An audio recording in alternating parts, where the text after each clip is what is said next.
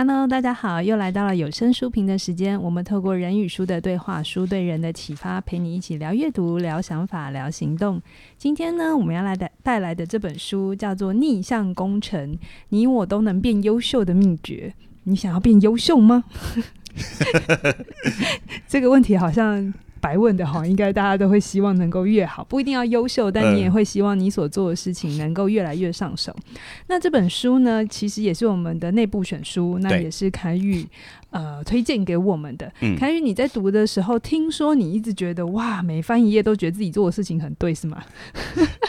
阅读有几种功效啊？第一种功效就是学习嘛，这毫无疑问嘛。呃、第二种功效叫做自我感觉良好。对，对，你在读的时候，你发现，哎呀，遇到知音了啊，有为者亦若是这样子。哦、但有另外一组一种书呢，就是这两者都有啊。这本书就两者都有。哇，顺便播到你自己，还播到这本书哎，哦，真厉害，真是太厉害，果然是教回应力的，对不对？好啊，那呃，一样，你先跟大家介绍为什么你选这本书，然后这本书对大家的价值在哪里？好，其实逆向工程，我觉得这个词不知道对多数人来说是新词汇还是旧词汇啦。因为我自己本身因为一直都在创业，然后都在研发内容啊、课程等等，所以这四个字对我来说没有太陌生。嗯，但我猜对有些人他可能是第一次听到。那我简单说一下哦，你先不要被逆向工程这四个字困住。其实简单来说，你只要对任何事情有好奇，你会想要觉得说，哎，它是怎么做出来的？或你小时候因为可能很好奇闹钟啊，想把它拆开来看里面到底怎么运作的啊？现在要找闹钟比较难，哎之类的有没有？哈，你只要有这种好奇，或者是啊，你骑脚踏车，然后你在那边研究那个齿轮怎么运作的，基本上这样的思维模式，你对于。那件事情结果的背后到底是什么？只要有这个好奇心，基本上你就是在进行逆向工程的。是是，对。那这本书呢，它的副书名叫做《你我都能够变优秀的秘诀》，我觉得也其实也蛮到位的。因为如果你想要进步，你想要变得更好，我们一般来说，像这本书，它在开头就有就有就有谈到，我们通常哦，对于成功的归因，主要有三种说法。一种说法是卓越来自于天赋，好，抱着这样的观点，就是说，可能我们生来就要做某件事情，我们本来就有某个能力跟条件，可以让我们在某些某些方面上呈现的很好。天赋说，我不知道你支持不支持天赋说，好，可是支持天赋说，它会有另外一个问题，就在于好像一切是命定的，嗯，好像努力没有价值，所以另外一个说法叫做卓越来自于练习。好，不管一万个小时，对，不管你的起始点是如何，你只要有足够的练习，你一样可以创造出卓越，你一样可以变得很好。但是事实上，关于卓越，除了天赋跟练习之外，这本书提出了第三个，就叫做逆向工程。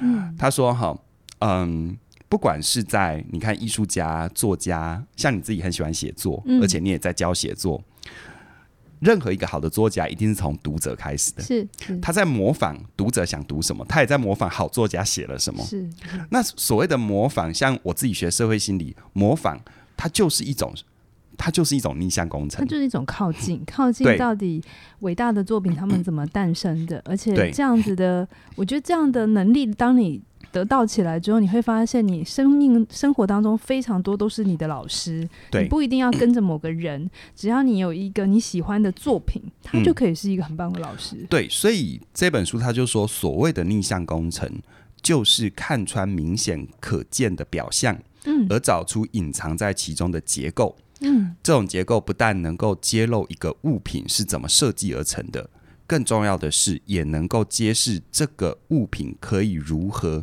重新制造而成，嗯，哦，所以你看哦，比如说像你吃到一道很好吃的菜，你可能就会想它的食材是什么？是它怎么烹调的？是它有加什么原料？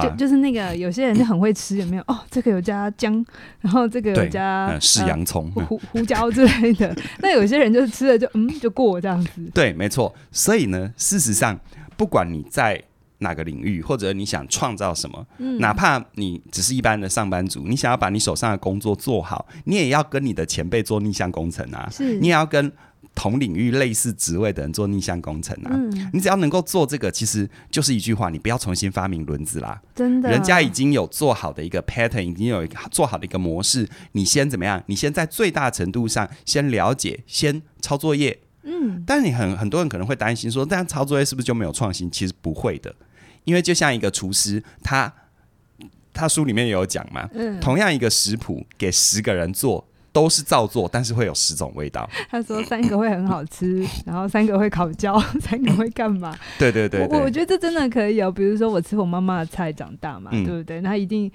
遇到好吃的，我也想说妈、嗯，你这怎么做啊？然后我妈也会不藏私的跟我讲她的做法。我相信她是不藏私的、嗯，但我做出来就是跟她不一样。这待会后面也会讲。其实有时候。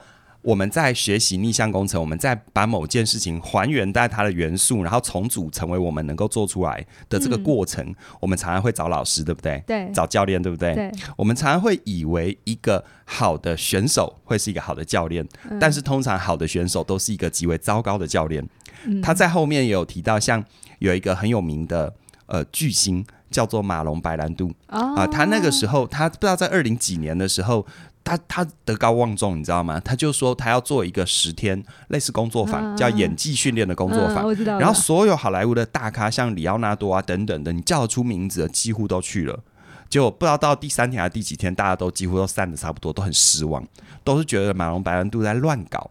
但其实作者就用这个例子，其实告诉大家，有时候我们学习东西哈，我们常常会有一个迷思。叫做我要跟所谓的顶尖学习，而顶尖他到底是顶尖的选手还是顶尖的教练，这是不一样的 啊。对对，我们会直觉去跟顶尖的选手，可是你知道吗？他是一个顶尖的选手，对他来说，他所有的展现就是直觉的。嗯，他里面有说到，如果你真的用。没有经过思考设计的问句去问这些顶尖选手，你会漏失掉他流程当中的百分之七十。嗯，不是他故意要尝试，因为那对他而言叫做他连想都不用想，他已经自动化反应了。对，所以他能告诉你，就是他记得的那些大块。对，可是对细致的是忘的。对，可是对于一个学习者，对于一个要做逆向工程，你正在走他道路的人，你漏掉了他，他漏跟你讲那百分之七十，往往就是最重最重要的关键。嗯，对，你能想象，就像比如说弹钢琴，我自己学钢琴，如果今天我上了钢琴，我要演奏一个曲子，我还要想下一个音，我要用几号手指头去弹，嗯，我要用多少力度去弹，完了，这首曲子一定毁掉，一定弹不出来。是是，是，对，所以这后面都会讲，所以我觉得还原到一个我最想要再开始让大家知道，我们听到逆向工程上这种新奇的词汇，就会觉得。我觉得不新诶，我是想到一个好莱坞班艾弗列克演的一部电影，你记得吗？他也是演一个工程师，然后他逆向回去把别人的东西拆解，啊，啊，啊，什么什么记忆拼图什么，对对对对对对对对对对。其实讲小班不好讲啊，因为他当导演都很好，对。后面那一句自己接好了，对。但是那一部戏也是在演这个过程嘛？对，他其实是一个逆向工程师。对对，逆向像像很多像现在汽车产业都有这样嘛？对，就是竞争对手出新车，我就买一台，甚至于我不止买一台，我买全新的，把它拆解，把每一个零件去做。那像淘宝上面很多店家也都在做逆向工程，对不对？对，对嗯、所以这里会有一个争议啦，就是说。到底它跟所谓的模仿、抄袭、抄袭有没有？呃、嗯，讲到抄袭，这台湾这几个月是一个很很关注的话题嘛？它有什么不同、嗯、啊？这个待会我后面会说。但我觉得还是我一直要讲那个最重要，但我一直没讲到的，就是我很担心有一些人会觉得他好像是某些特定天分的人，或是特定领域的人。嗯、这个在我自己的经验里，我我我我特别有感哦，因为我们做内容嘛。那不管是想要跨入这个领域，或者是我自己在带内容团队，或者是营销团队，我常常我常常会觉得有一些很多人都会有这个这样的迷思，好像就像你看江振成这么厉害一个厨师，有没有？然后你就会觉得好像就会有一个想象，好像一定要什么天时地利人和，尤其这么有名的厨师，他一定有他的故事。那你可能会想啊，我小时候没有一个会带我到处吃东西的妈妈哦，好，我没有机会遇到多多厉害的老师，或我没有像他，我没有去法国，我没有去法国，没有像他那么厉害，能够去资深的人啊。所以，当你的信念都想到这些的时候，你当然不可能成为江振诚。嗯，但是你别忘了。这个是在他成名之后告诉你的故事，他花了多少时间，多少累积，嗯，但是他那时候的刚开始点，所以我觉得这本书里面没讲到这个，这是我自己最珍贵的 note，嗯，所以你听完之后觉得太棒了，你还是要继续听下去，对，这个 note 就是我觉得要给大家在学习逆向工程之前一个很重要的信心，书里没写，嗯，但是是我自己归纳出来的。第一个，我要问你，你有没有好奇心？嗯哼，如果你对任何事情，包含你有兴趣的事情都没好奇心，那真的就别别谈了。但我觉得好奇心是人皆有之的，是就包含你会听这一段内容，你是不是对这一段内容有好奇心？你是不是对起点文化有好奇心？哪怕你完全不认识我们，你是不是被演算法为什么把这个东西放在你的页面上有好奇心，你才会点进来嘛？第一个，只要你有好奇心，基本上你就已经构成了可以做逆向工程的特质。嗯。因为我们不可能对一个没有好奇心的事情，想要它想要去研究它背后的结构，嗯、所以第一个，如果你有的话，基本上你就要很有信心，你可以做逆向工程，不管在任何领域，创作的、工作的、流程式的。OK，第二个，我们都有，我们都渴望找到模式。嗯哼，什么叫我们都渴望找到模式？有没有听过茶叶渣跟咖啡渣占卜？啊，就喝完之后在杯底看那个样子哈，就 就。好，对啊，然后包含我们喜欢那个什么那个星座，对。啊，血型，它都类型论类型，你有没有发现它是不是就是很多很多的模式？模式，我们会渴望找到模式，就像很多人进入投资市场，就会开始按图说故事，嗯，哦，只要怎样就怎样。哦、虽然那个前高超越后高，对，虽然那个有时候真的是呃仅供参考，而且通常会是让你赔大钱的主要原因，嗯、但我们都有。找到模式的渴望，比如说小时候为了要 pass 过每个某个老师的课程，你会去研究老师只要讲到什么会有什么反应的时候，这一题一定考。嗯，这就是寻找模式啊。你你很想要一个，比如说你很喜欢一个女生，你很喜欢一个男生，你会找到在他身上的模式。几点上课？几点下课？没错。喜欢吃什么？没错。好，我跟他讲个笑话，他如果呵呵笑，就意味着不好笑；他如果咳咳笑，就代表很好笑。类似之类的有没有？所以你看哦，如果你有好奇心，你也会渴望寻找模式。基本上逆向工程一点都没有问题。嗯、再来第三个，我们都会验证模式。嗯，你看呵呵笑跟咳咳笑，你是不是经过很多的验证，你才会知道哪一个是中的？然后你看老师讲到怎样怎样讲会考，所以你看哦，如果你具备这三个的其中一个，基本上你已经是逆向工程大师了。但如果你三个都有，我相信对百分之八九十人以上，三个都有。嗯嗯，你有好奇心，你渴望找到模式，而且你还会验验证模式。嗯、那基本上，不管你觉得自己的个性如何，内向外向，你的观念的信念是怎样，逆向工程都是你可以帮助自己过得更好。无论在生活，这本书当然商管书，它当然集中很多商业案例，但事实上，哪怕你是想要健康一点、快乐一点。啊，生活自在一点，他都可以逆向工程啊。我们不是对肠胃去问说长寿的人他们怎么过日子啊？对那就是个逆向工程。对，你去研究他们的饮食，你试着自己先抄作业，然后回到自己的身上去做印证，然后做微调，啊啊、对不对？嗯、有些人说成型人好，有些人说按工教好，但你就自己去试嘛，因为每个人有每个人的生物生物节律嘛，嗯嗯、对不对？嗯、所以我觉得，呃，我这边有写哈。逆向工程并不是某类特定人的天赋，是人人可以做，也能够，也也也都能够做的成功法则。人人能做，也都能够做的成功法则，就看你把成功定义在哪里。哪怕你只是想要快乐一点，比如说你想要跟你的、你的、你的家人、你的朋友、你的伴侣相处得更好一点。我我觉得这。做心理工作啊，其实都是在找模式。嗯，因为你在表面的事件上面是找不到出路的。嗯、比如说一对 couple 来好了，他们一直因为照顾小孩的事情，A 有他的坚持，B 也有他的坚持。如果我们一直停在到底哪一个方法好，是不会有共识的。对，那我们就是会要去找到他们为什么会吵起来的模式。嗯，其实要处理的就是那个模式。对，所以这样听起来好像其实各行各业。都是哈，只是逆向工程这个词很新的，把它框出来。对啦，但其实我们每天都在做。对啦，就而而且而且，比如说像我最近的线上课程《活出有选择自由人生》，他谈的是信念，然后信念很空嘛，那我就用你的语言，嗯、你的内在语言、外在语言，你平常怎么别对别人说话，怎么对自己说话？嗯、其实这些说话的背后都有模式，你不会没有理由说这些话。但我们都很想要心想事成嘛，我们都直接去追求心想事成的方法嘛，所以现在年底了嘛，或者年初嘛，大家就要佩戴开运物，有没有？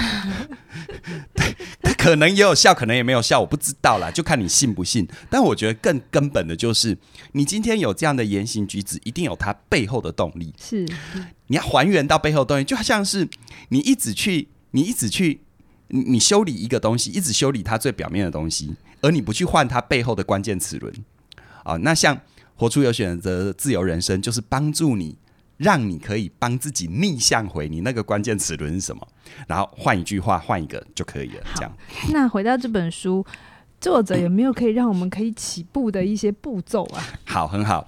这本书其实它里面写的非常多，然后。嗯它里面说很多商业案例，比如说像嗯，像像苹果的视觉界面，嗯，啊，也是逆向工程，全路。全路，然后对，然后那个比尔盖茨微微软对他。对，但微软比尔盖茨不觉得他他抄他抄那个那个贾博斯，我我也我其实也觉得不完全。不能这么粗暴，嗯嗯、我觉得比较多是贾伯斯的个性。那你要说你你抄全路喽？嗯啊。但是事实上不是这样，因为全路他并没有把它运用到个人电脑的领域，是好。但是比尔盖茨他把它运用到什么？他把它运用到是，就是我觉得贾伯斯评评价比尔盖茨也蛮狠毒，也蛮精准。嗯，他说他就是一个，他就是一个售货员。也也也也很毒啦，但是其实也精准。嗯、意思就是说，其实他根本不是什么创意家，根本不是什么工程，嗯、连工程师都不是。嗯，他就是会搞个东西，然后去卖很多这样子。那我可以说，贾博士就是一个比较厉害的演说家吗？是不是？他很会激励啊。对，所以太阳底下没有新鲜事、欸。哎，创意是老材料的新组合，关键在于你如何组合出新的东西，嗯、或者如何组合出大家。我觉得。第二句是关键，你如何组合出大家接受的新东西？真的，嗯，嗯对，所以你说那个十个步骤，它并不是书开篇告诉我们十个步骤，它书呢刚开始就像我们在讨论的时候，嘉玲说，嗯，刚开始读，因为他程度很好嘛，学霸嘛，哎、欸，你不是，哎哎。对，他就说，他就说，他就说，刚开始需要一点耐心。但如果你是属于他这一类的，表示你的程度真的很好。但是如果你觉得，呃，你就按照它流动很好，那也很好。好，把你卖掉了，对不起。等一下，早上谁在开车的时候说，你不要自己在外面说。好好，那他其实这本书到最后才提炼出，才提炼出十个点啊。他我觉得他有一点是。他有一点是最后才看这个底牌，但我觉得也符合他说逆向工程的思维。我来重新诠释好吗？我要还原一下我自己。我觉得他前面呃花蛮多篇幅，先让你知道逆向工程的好处，嗯，然后他跟你的关系，因为其实因为各行各业的每一种逆向工程是不一样的。嗯、那我我自己也呃写过类似的课程，我会知道。嗯比如说我我写成为你想要的改变好了，每一个人都有他要的改变。其实我没有办法那么巨细靡遗的告诉你，嗯，你的那个步骤是什么。嗯、可是我需要在前面先让你打底好，说，嗯，是什么阻碍了你，对，或是那在逆向工程上面，他用各个领域，不管是呃厨师。或者是音乐家，他说音乐家、嗯、每个音乐家都是从逆向工程开始，因为你从小星星开始，对对 对，你应该很有感哈。对，对那像我自己学写作，其实为什么我可以读很快？因为我后来也发现我自己很多成长的学习，真的都是自己靠逆向工程。对，我有遇到老师，对，但是老师并不是百分之百，不是说哦，你找到一个好老师，他真的很厉害，你跟了他你就会没有。除了老师要有练习要有之外，你还不愿意勤做功课。真的花时间把拆解，所以我说我蛮幸运的，就是我生长在这个时代，呃，资讯得得到很方便。我当初在学写故事跟剧本的时候，我最简单的方法就是我喜欢的电影，一一 秒钟一秒钟的拆解它。对对、嗯，那花很多时间，嗯、可是就是你的，我拆完就是我的了。对，嗯，对，其实像那个那个那个刚刚。我刚刚突然闪过脑子，但忘记了，没关系，看看待会会不会想起来。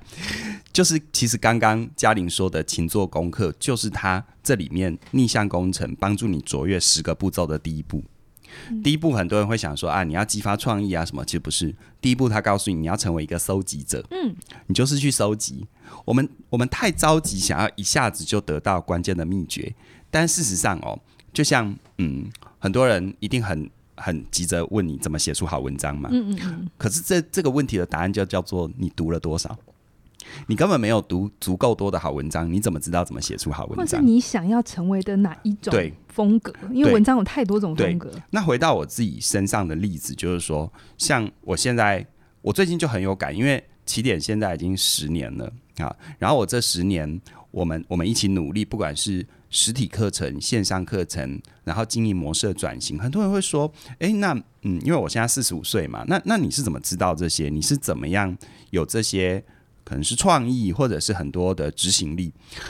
其实我觉得我会归功在我在成立起点之前啊，从从二十五岁到大概大概三三呃大大概。大概大概三十五岁，这这十年的时间，嗯，我其实大量的搜集很多各个行业的经验，嗯，啊，像我那时候做业务的时候，我认识很多人，嗯，然后我接触很多东西。后来我在二零零五年开始做有声书评，嗯，我觉得那个对我来说是一个。很大很大的刺激，就是因为做有声书评，我刚开始当然是选我自己喜欢的书，但是慢慢的，我因为跟各种不同的通路和对象合作，我等于要跨领域接触很多很多，包含像有一阵子我还我还导读了一些艺术的，嗯，摄影的，是。就被逼着你要去读很多你其实根本也读不懂的，嗯，但我觉得那对我来说有很大的养分，是。因为我不懂没关系，我又不是要当。艺术艺术家或者摄影大师，但是那些概念，他就会，我很喜欢两个字叫镌刻，镌刻在我的灵魂里。其实书中也有提到，呃，好的逆向工程不是只是把你本来的拆解完之外，你还要加一些新的材料，而且这新的材料需要有一点跨领域的结合，嗯、对不对？他讲了非常多例子。对，嗯、所以巧妇难为无米之炊嘛，你很想要创造出一番不同的事业。那你可以先做功课吗？嗯，就就连你，比如说只是一个行政工作，那你有没有针对你同公司的，或者是同职位的，或者是类似领域的这样的工作者身上，你有没有去做功课？你太想要太快的去找到一个好像万用的解方，这时候事实上你要么就是失望，要么就是你从此以后就被固定在那里。嗯，所以我觉得做功课非常重要。我自己在教一门课策略思考。我常常因为策略思考这门课就是引导大家怎么样做决策嘛，那很多人就很着急，老师你教我做决策的方法，那我有时候就会笑话我就不讲了，但是我就直接的问他说：你可以先做功课吗？你可以先搜集资料吗？你可以先了解状况吗？好，那呼应你刚刚说的，其实有时候我们会，我们会，我们会，你你刚刚前面有说到，有时候我们会太着急，我觉得是。真功夫是偷学的，嗯，因为那些前辈，他就算再想要教你，他真的没有办法完全细致到每一个刻度、每个刻度的。就像你、你、你、你、你拆解文章，你看好看的电影，哈，就算导演亲自在你面前教你，有很多东西也是他教不出来，你要自己去。我讲一个笑话，我讲一个笑话。呃，这个是我跟我妈的笑。我妈是一个很会做饭的人，嗯，反正就是不管我几点回家，她就是可以在用很短的时间变出一桌菜。嗯，那有一次啊，我刚搬，就是我们搬出来，然后我问她，想说，哎，苦瓜炒咸蛋这道菜到底要怎么煮？这样子，然后我妈就巨细靡遗的给我拆解啊，呃，咸蛋要怎样啊，然后要苦瓜要怎样啊，然后我就照着她照做。然后照做之后啊，我就做完之后，我吃第一口，靠，怎么这么苦？然后我就打电话给我妈说：“妈，为什么我的苦瓜这么苦？”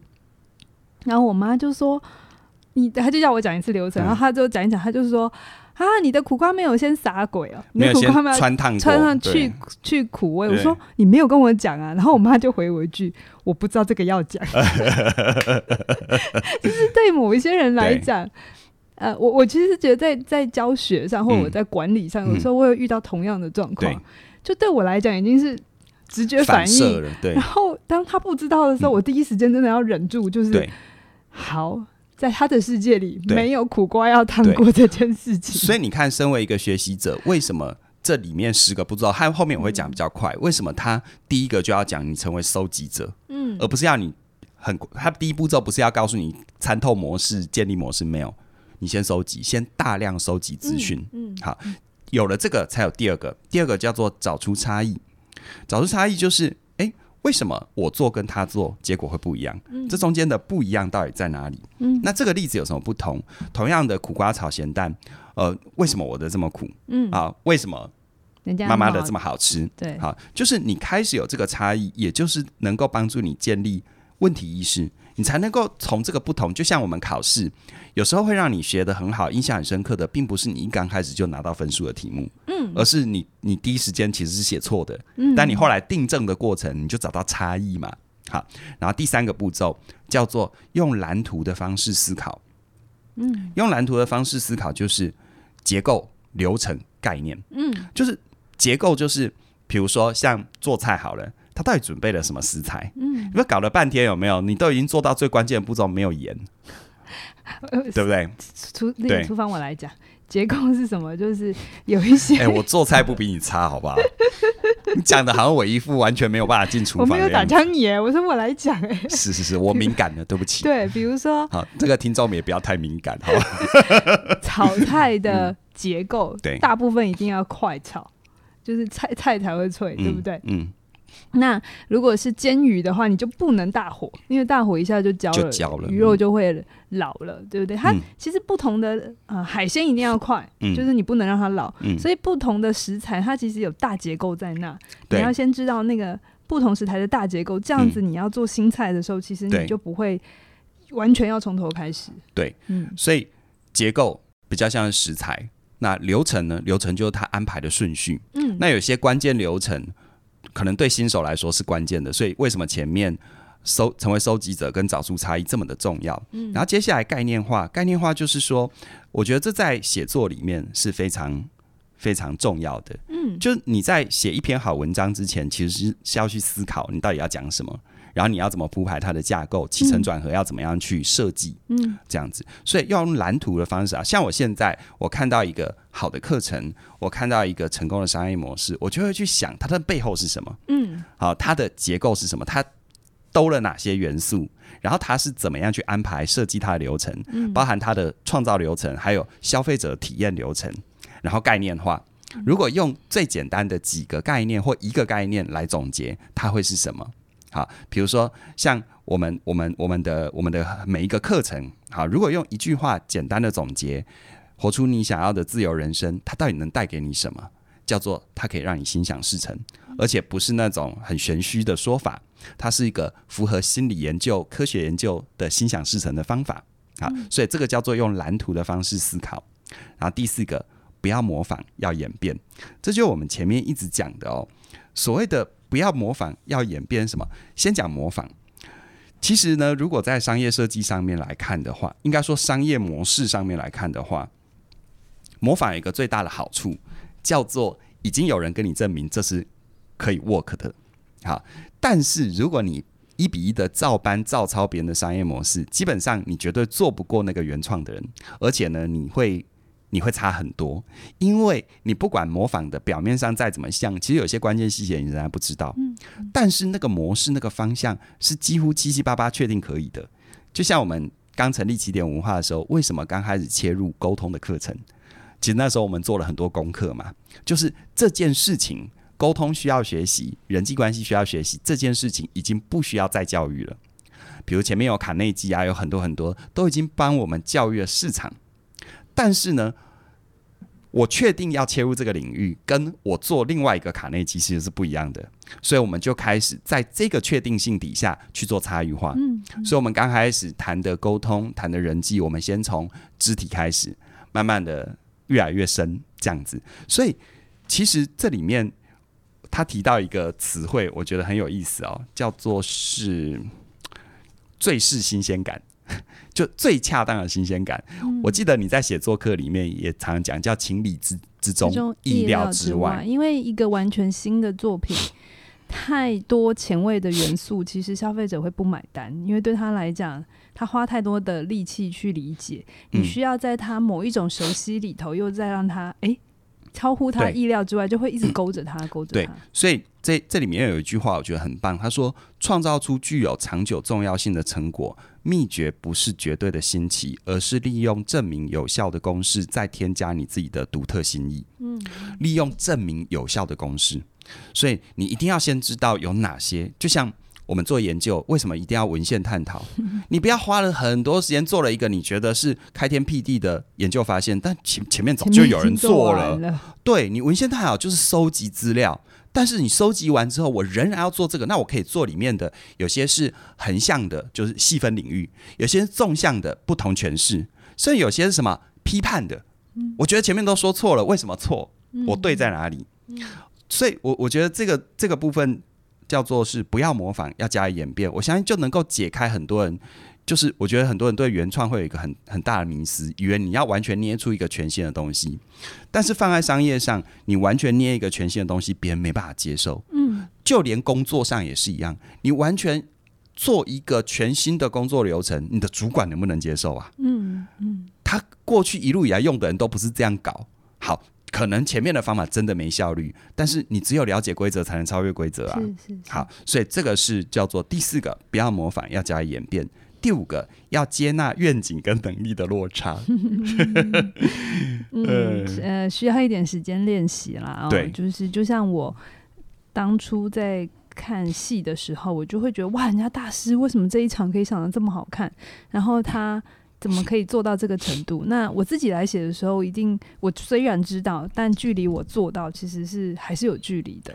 所以我觉得那个过程里挫折就来自于你知道目标在那里，然后你还是要勤奋的去把它做到，练习到那里。对，我觉得这里就还蛮蛮涉及到一个人的信念。如果如果你发现自己经常有完美主义的状况，你就会发现。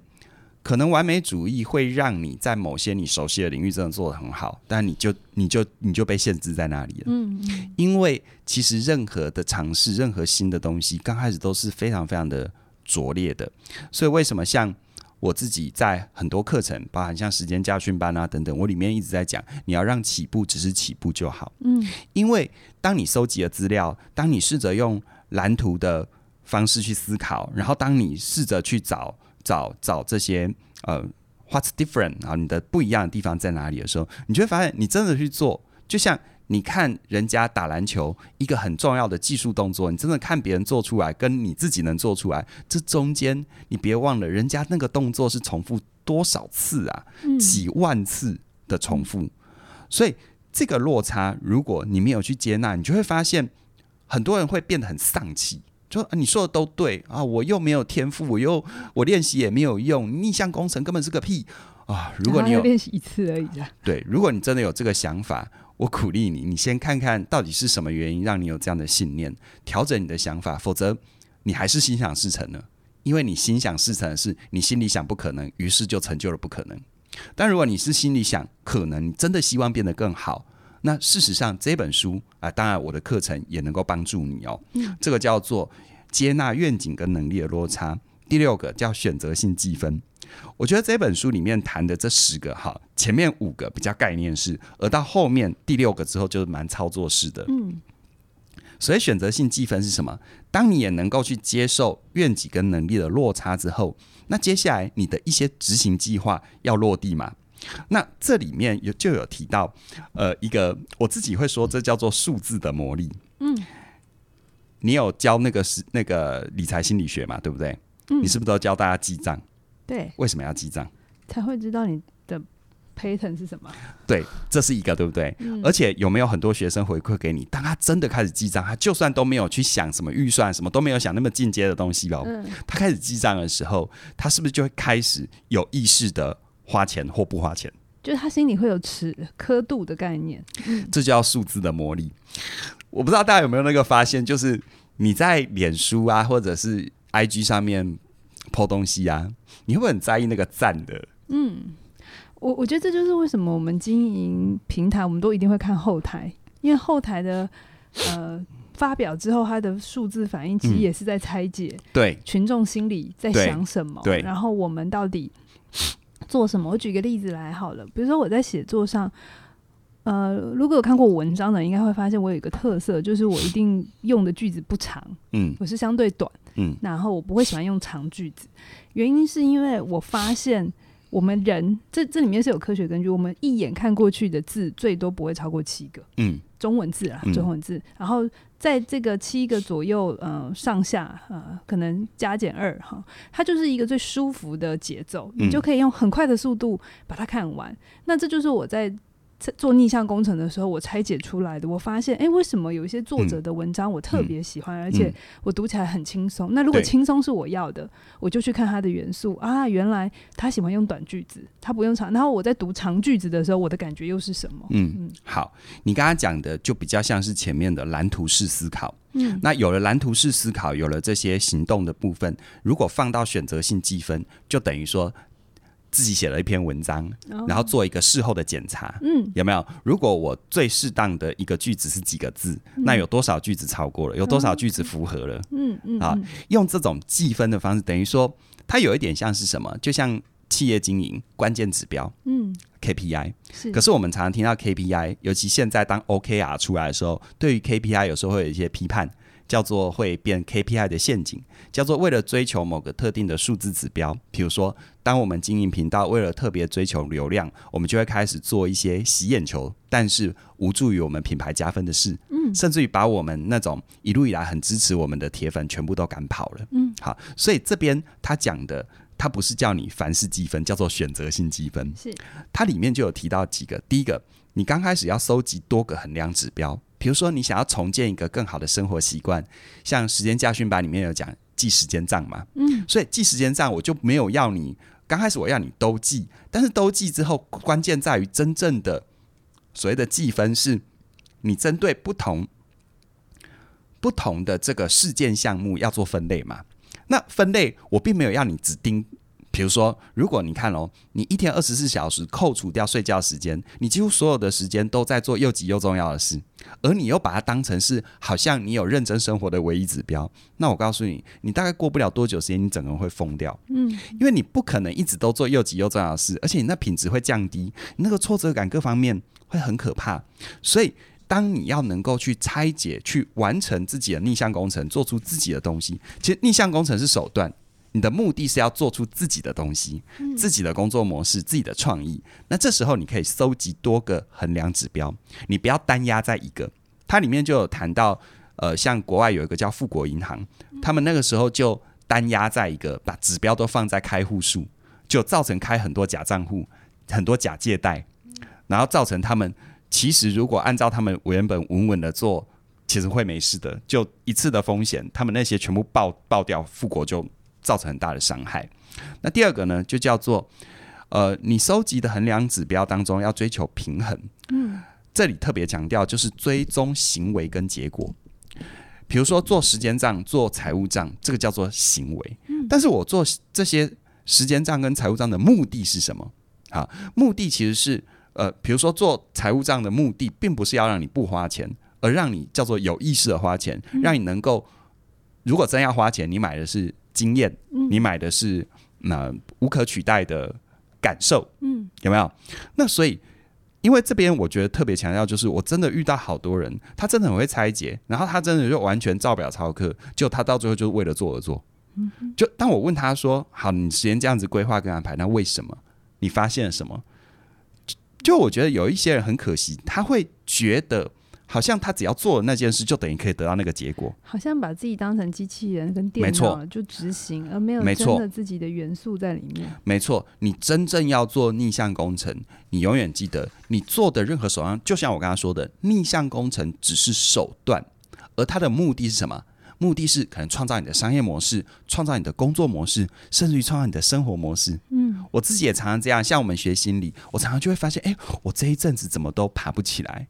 我这一阵子怎么好像 运动比较少，我就会开始去爬我过去这几天生活的流程，先收集资料嘛，那里面有哪些共同性嘛？嗯、那我在哪里可以创造什么不同嘛？其实完全是逆向工程。嗯、OK，那第三个就是呢，最后一个是你要不时的去演变你的指标，嗯、你关注的指标要有所不同。就像刚开始我们经营公司，我们关注的指标当然就营业额嘛，要活下来。可是慢慢的，除了营业额之外，可能要慢慢的转向，可能我们在各大媒体的曝光，啊，或者是我们有没有每一年都做出一个具有指标性、具有挑战性、跨出舒适区的产品等等之类的。好，所以这个叫做选择性积分。那下一个第七个叫做去除冒险当中的风险。其实呢，你要去做任何的尝试，都一定会冒险。但是呢，你要去除冒险当中的风险，其实这还蛮呼应。我有一门课叫《专业有价》，里面讲的最小可行方案。嗯，你会不会觉得讲到这边这本书真的？我觉得真的超呼应。我觉得你要有点怎么的，继续下去他们会觉得整本都业配。倒我倒不会那么担心了，我相信我们听众的独立思考的能力啊。好，嗯，就是说，其实你在冒险的过程当中，一定会有时间啊，或金钱的那个风险，可是你要去除冒险当中的风险，其实简单来说，如果你前面的功课都有做，比如说你要跨入线上课程的领域，你有太多作业可以参考了。你当然不会选择一个叫做，你知道，任何太新的东西，就像我当年二零零五年做有声书，它太新了，嗯，它很难让最多在最大程度上的人能够接受。所以记得前面说的叫做最是新鲜感，最恰当的新鲜感。OK，好，再呃，我看一下第七个，去除冒险中的风险。你刚刚讲了，我知道，我我我脑子有在线，我只是记得书上好像有一些。还蛮棒的东西哦，它里面有提到你可以做小的实验呐、啊，然后还有一个他讲到一个例子叫做用假名出版作品。J.K. Rowling 他在做新的写作尝试的时候，他就用假名来出版不同的路线，oh, 这样子。Yeah, OK，然后或者是在开发构想之前就先销售，比如现在很多的预购都是这样子。物资对，嗯、好。然后第八个，对于舒适的感受抱持怀疑。嗯。就是对于你成功的模式要有一点警惕警惕。我就原话跟大家说哈，人在轻松自在的状况底下是不会成长的，只有在受到挑战、努力侦查，而且偶尔失败的情况底下，才会有最好的学习效果。嗯，所以我我我我这边我就会特别提醒，就是说，我觉得有一些蛮多人呐、啊，就是会因为哦，好不容易我努力。对一件事情做熟了，就对做熟的那个结果跟流程没有，他非常的攀附在那里。于是呢，他的所有的可能性就停留在那里了。好，他书里面，如果你有兴趣看，我很鼓励你看这本书。它里面有提到你怎么样去加入你的新元素，或者我自己在学钢琴就特别有这样的感觉，就是我虽然都弹得很熟，我可以四平把我弹完，那我哪边我可以哪些音可以强调一点，哪些乐句我可以用不同的。不同的诠释方法，我自己做线上课程也是啊。如果你有长期关注我们的话，我常常每隔一段时间就有一个尝试之作。比如说像呃全方位指压思维，就是一个当初我很大的挑战啊。再早，比如说我们做专业有价，都是这样子。OK，它可以真的帮助你不断不断的创新，不断不断的卓越。好，第九个，驾驭未来跟过去。驾驭未来跟过去，就是你要，你一定要在做一段时间，不管你的创新是什么，你一定要做一段时间之后，你要做复盘，嗯，好，做回到客观事实的复盘。但是你要能够真的有效的复盘，它其实就呼应到前面说的，如果你没有选择性记分，你没有记录，你根本不知道复盘什么。然后再来，为驾，这是叫做驾驭未来，而过去呢，过去就是啊，你要善用心理学讲的心象练习。嗯，心象练习并不是你把。流程在脑子里面跑过一遍叫心象练习，真正的心象练习你会重建整个现场。比如说你心象练习在想你要上台演讲，一般人就在脑子里面过一遍，但是事实上真正的心象练习是你你你想象整个场景有很多台不同的摄影机，在不同的摄影机里面做切换。比如说你原本是从你主讲者的视角嘛，你怎么样过？但是呢，有没有从周边环境的视角、听众的视角，还有意外性的视角？万一我讲一讲讲一讲，麦克风没电了怎么办？万一我讲一讲讲一讲，简报跑不出来怎么办？他里面有提到一个例子，我觉得很特别。那个奥运游泳的金牌选手飞鱼菲尔普斯，他在有一次破纪录的奥运比赛里面的那一次很特别，他一跳下水，他是他结论是破纪录哦，但他跳下水的那一刻，他的蛙镜进水了，嗯他等于整路都是瞎着眼睛在游的，嗯但为什么在那个状况底下，他一样可以拿冠军，而且还破世界纪录？嗯，是因为他那个他他自己在练习的时候就练过，万一挖金进水怎么办？所以他完全知道大概要，他完全精准的知道要换几次气，要打几次水，就也因为。我在猜，他可能是因为就看不到了，他就专注在那个 那个过程，反而破了记录，嗯，有可能啊，就很特别这样。而最后一个叫做提出明智的问题，我觉得这好重要，因为现在的时代，就像你说的，资讯很容易取得，然后我们都会呃，可能相对容易的可以收集到讯息，而且问到可能相关有代表性的人物。嗯，但在这种状况底下呢，我们要怎么样问对问题啊？就像。如果今天有人问你，你是怎么写出好文章的？嗯，这个问题太大了。对，这个问题就太大。嗯、或者是有人问我，你是怎么样去制作这些内容？这个问题就太大。嗯、所以，当我们要做逆向工程，你能够找到适当的人的时候，其实有几类问题你是可以参考的。他说：“三种：旅程式问题、过程式问题跟发现式问题。所谓旅程式问题，就是好，你可以问，比如说，你当初都在研究什么，才能够学得这么好？嗯，有没有？就是把他的整个成功的过程当成是一个旅程，在不同的时间节点、关键节点，比如说，哎，你当初是因为什么原因让你想要做有声书评？嗯啊，这叫旅程式问题。而过程式问题呢，像是你的点子和策略从哪里来的？嗯，好，你处于创作模式的时候，你每天的例行工作是什么？旅程是比较大范围的，过程就是某个特定事情它的流程。其实我觉得流程很重要，嗯，而且你要去问的是问到那个精致的流程。但我们当然有时候会觉得对方会不会觉得很烦？我其实明白告诉你，当你能够问这种问题，我比较容易回答的时候，我反而觉得还蛮好的。嗯，你问我那个有没有？你是怎么成功的？我会用最好的态度来对待你，但其实我根本不知道这要回答什么。好，然后最后发现是问题，发现问式问题，比如说回顾过往，你觉得最意外的是什么？好，你觉得最最辛苦的点是什么？然后你后来怎么克服的？嗯，好，你希望自己刚起步的时候就能够知道什么，让你能够走得比较顺？结论式或领悟式？对对对，嗯，所以。其实逆向工程，它并不是说哦，我一拍脑袋就好像突然迸发出来的创意。我觉得它反而更像是，你如果想要成为一个有创意的，你做事情有新意的人，你可以把所有人的歌都唱成你自己歌的。然后，如果你是这种人的话，那逆向工程是你重要的工具。是，对，是。好，今天呢，凯宇非常认真的讲了这本书，可以听得出来，他满满的。想要推荐这个方法给大家，而且不论你的产业是什么，那过程当中也一直在提到，其实我们人生最重要的逆向工程就是我们到底怎么想，我们看待一件事情的角度是什么，那会决定了我们非常多的产出。如果你现在的人生已经活成你喜欢的样子，那我非常恭喜你，一定是在过去里头有。拆解了一些可能你的父母亲，或是你成长经验重要的他人，他们的成功模式，你一定是看过好的，对，才能活出好的，对。好，那如果你现在有点辛苦，那也没关系，就按照书上的方法，或是参加我们最新的课程，活出你想要活出有选择的自由人生，里面也会用非常多的问句，哈、嗯，一样都是问句。我一直觉得问句其实是一个很重要的敲门砖、扣起，因为。真的没有人可以告诉你怎么做就好。如果你的逆向工程只是想要知道一个答案，嗯，那很抱歉，你怎么做应该都做不出来，嗯，因为你就算找到答案之后，那个答案在你发现的那一刻已经就不流行了。对，努力会让你上得了路，但好奇心可以让你上路之后走得很远。对，逆向工程是开启你的好奇心。对，然后再来就是抄袭跟模仿的差别，我觉得。